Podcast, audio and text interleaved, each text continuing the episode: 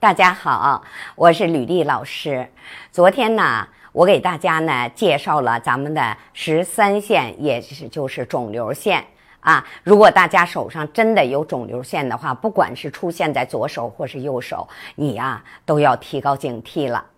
那今天呢，我主要给大家讲咱们的十四线。那十四线呢，我们大家呢平常也管它叫什么呢？叫断掌。啊，实际上呢，它是呢咱们的二线和三线啊合成的一条线。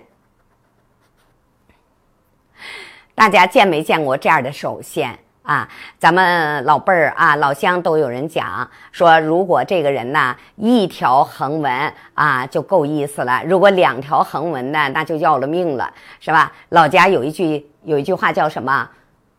双手横纹。提刀杀人啊！所以这种人呢，大家要知道，首先第一个，他家族遗传倾向是非常怎么的，非常高的。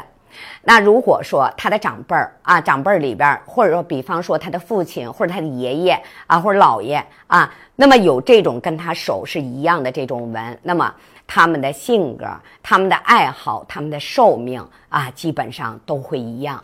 啊，另外这种人呢，他有一个什么特点呢？啊，呃，非常情绪不稳定啊，情绪不稳定，就是说本来啊什么事儿都没有，挺好的，结果呢外边不是一点什么事儿就把他带走了啊，特别容易受影响啊。这种人呢，有时候也是非常仗义的人啊。他们讲嘛，这种手纹的人好了怎么的可以。啊，这个说呃两肋插刀不好了呢，可以提刀杀人。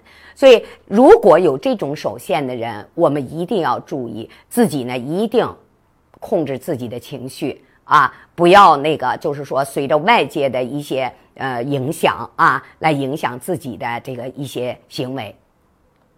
因为呢，有很多呃，这个资料呢就显示啊，呃，在第二次世界大战的时候，他们做了一个调查，呃，在将军里边啊，这种手纹的人是非常多的啊，因为他很容易激动，然后打起仗来就会不要命的啊，是这样的，很勇敢。啊，很勇敢啊！那么在实际生活当中呢，我们很多人也是这样的，就是有时候就控制不住自己的情绪。所以大家呢一定要记住啊，一定要记住，有这种手线的人，首先一定要做到什么呢？情绪稳定。另外一个呢，注意家族的遗传倾向。如果家里边你的长辈有这种手纹的，那么他有什么不良的爱好，他有什么病，你一定要及早的自己来做出一个什。什么预防？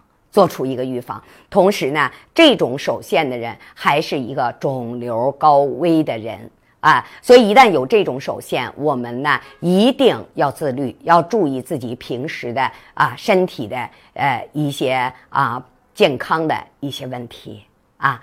好了啊，十四线啊就介绍到这儿了。那么呢？呃，十四条线到今天呢，就给大家介绍完了啊。那么大家还喜欢吗？好了，谢谢大家这么长时间的陪伴。好了，再见。